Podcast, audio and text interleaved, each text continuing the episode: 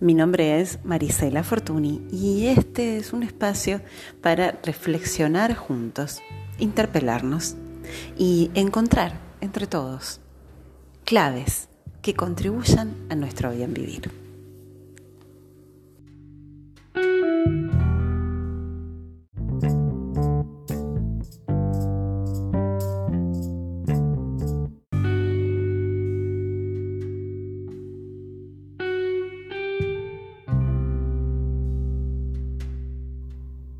Esto es En Clave de Bien Vivir y este es el episodio número 12 de la segunda temporada, Condiciones Favorables.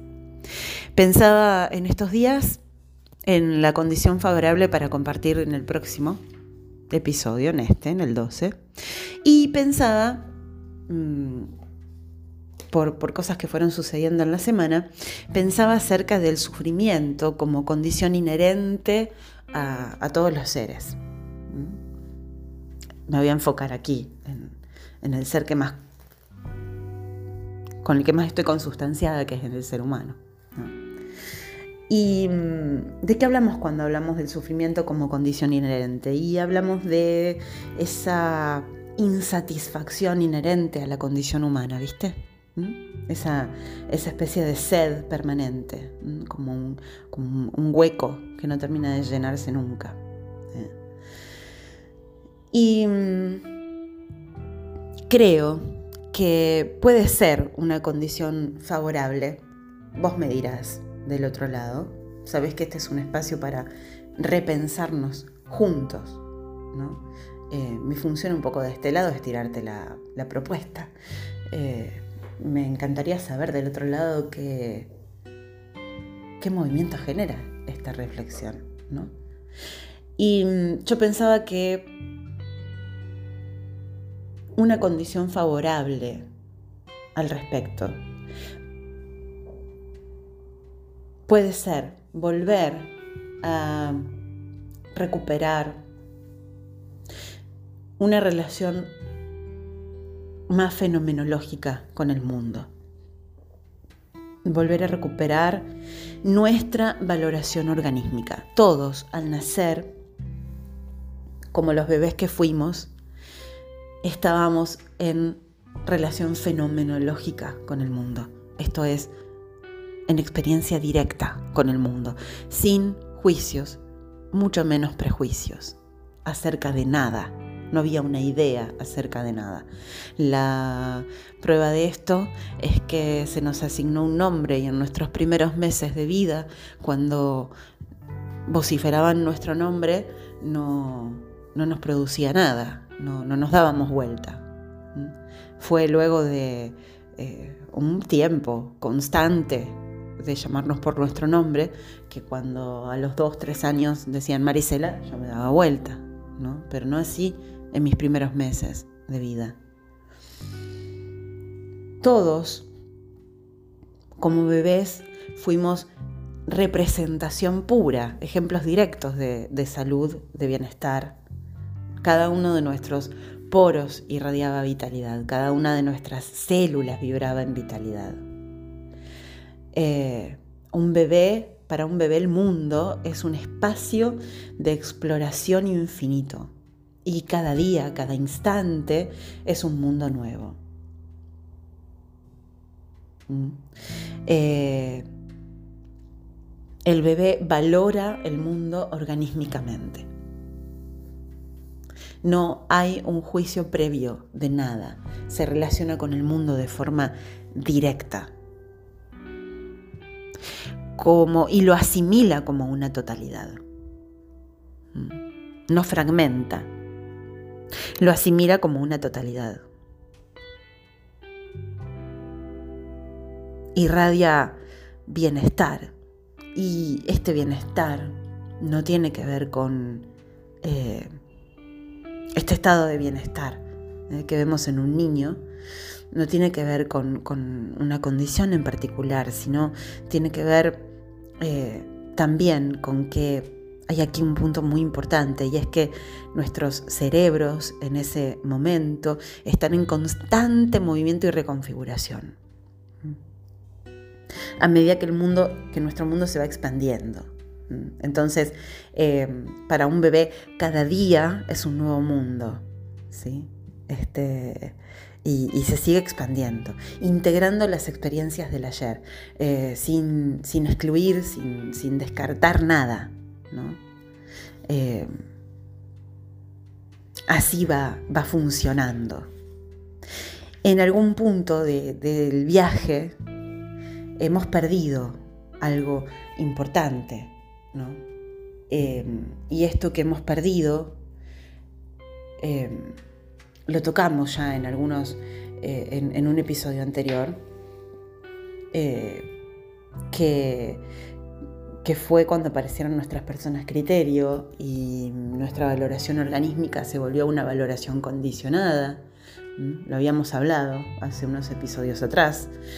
Em, si no, fíjate que va a estar el título ahí de tendencia actualizante. Y en ese proceso de, pasar de la valoración organísmica a la valoración condicionada, a empezar a ver el mundo a través de los ojos de nuestras personas criterio, mamá, papá, eh, significando bueno lo que para ellos es bueno y, este, comprándonos el juicio de que es malo lo que para ellos era malo. En esto, en, nuestro crecimiento, eh, en este pasar, este, dejar atrás la, niñez, eh, esta, pérdida que percibimos, eh, tiene que ver con, que perdimos la integración. ¿no? Perdimos esa capacidad de, integrar las experiencias, eh, de, integrar Mm, de, asimilar incluso hasta los aspectos eh, más, más, difíciles y, no resueltos. Este, mm, nuestra valoración condicionada nos empezó a fragmentar, ¿no? ¿Cómo recuperamos entonces ese espacio? ¿Cómo, cómo recuperamos esa capacidad de mm, de volver a ser personas integradas. Eh, ¿cómo, se logra eso? Eh, ser una persona integrada eh, implica mm, mucho, tiene que ver para mí con la valoración organísmica. Porque la valoración organísmica nos va a permitir ver el panorama completo, como una totalidad. Tiene que ver con volver a recuperar y a darnos un espacio, a generarnos un espacio donde poder ser nosotros mismos, donde poder expresar nuestra verdad. E invitar a otros a que se generen ese mismo espacio para que puedan ser ellos mismos.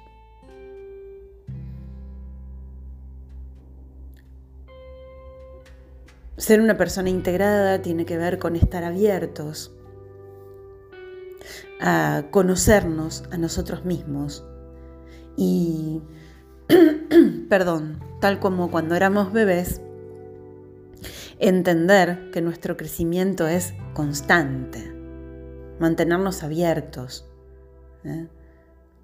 Eh, esta apertura desde la sistémica le llamamos el asentimiento a todo lo que es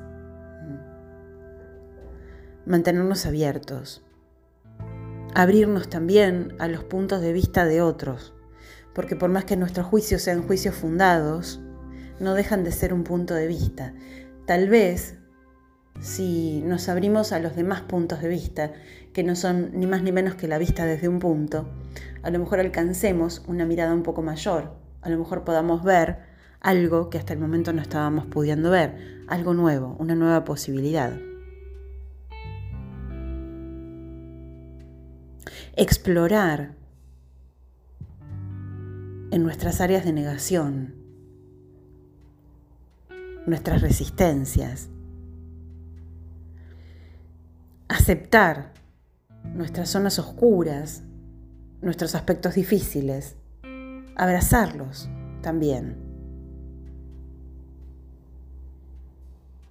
Y vernos al desnudo, así como somos, y apreciarnos al desnudo, así como somos. Abrazar a nuestro lado oscuro. Y dejar de considerarlo como algo vergonzante o como un secreto que debe estar guardado. Recuperar la nobleza y recuperar la honestidad para examinar nuestras culpas, lo que nos da vergüenza y sanarlas, sanarlas simplemente asumiendo lo que haya que asumir. Finalmente, somos proceso. Nuestro crecimiento es constante. Así que, dado que el yo es simplemente una construcción, por lo tanto no es nada sólido, está en permanente reconfiguración, como cuando éramos bebés, ¿por qué vamos a quedar atrapados por un yo que ya no está ahí? ¿no? Conectarnos a algo más grande. Esto también nos ayuda a ser personas integradas. Conectarnos a algo más grande. Conectarnos a un bien mayor. Permitiendo crear el bien común. Interpelar nuestros condicionamientos salir también de la ilusión de pretender terminar con todos los condicionamientos. Ser humano es ser condicionado. Aprendimos a hablar por condicionamiento. Tenemos un lenguaje que es un condicionamiento. Tenemos una cultura que es un condicionamiento. Vivimos en una sociedad que es un condicionamiento. Por lo tanto, esa batalla es una batalla perdida. Pero lo que sí podemos hacer es interpelar, usar el discernimiento y ver cuál de estos condicionamientos me impulsan y cuál de estos condicionamientos me traban, me bloquean y me empequeñecen. Al saber también esto, hace que los condicionamientos que tomo y a los que abrazo, no vale hacer de ellos una trinchera tampoco. Somos seres condicionados, eventualmente inspirados. Cuando podemos ir a un espacio de mayor expansión de conciencia, en donde no nos quedamos atascados en ningún punto de vista, ninguna polaridad.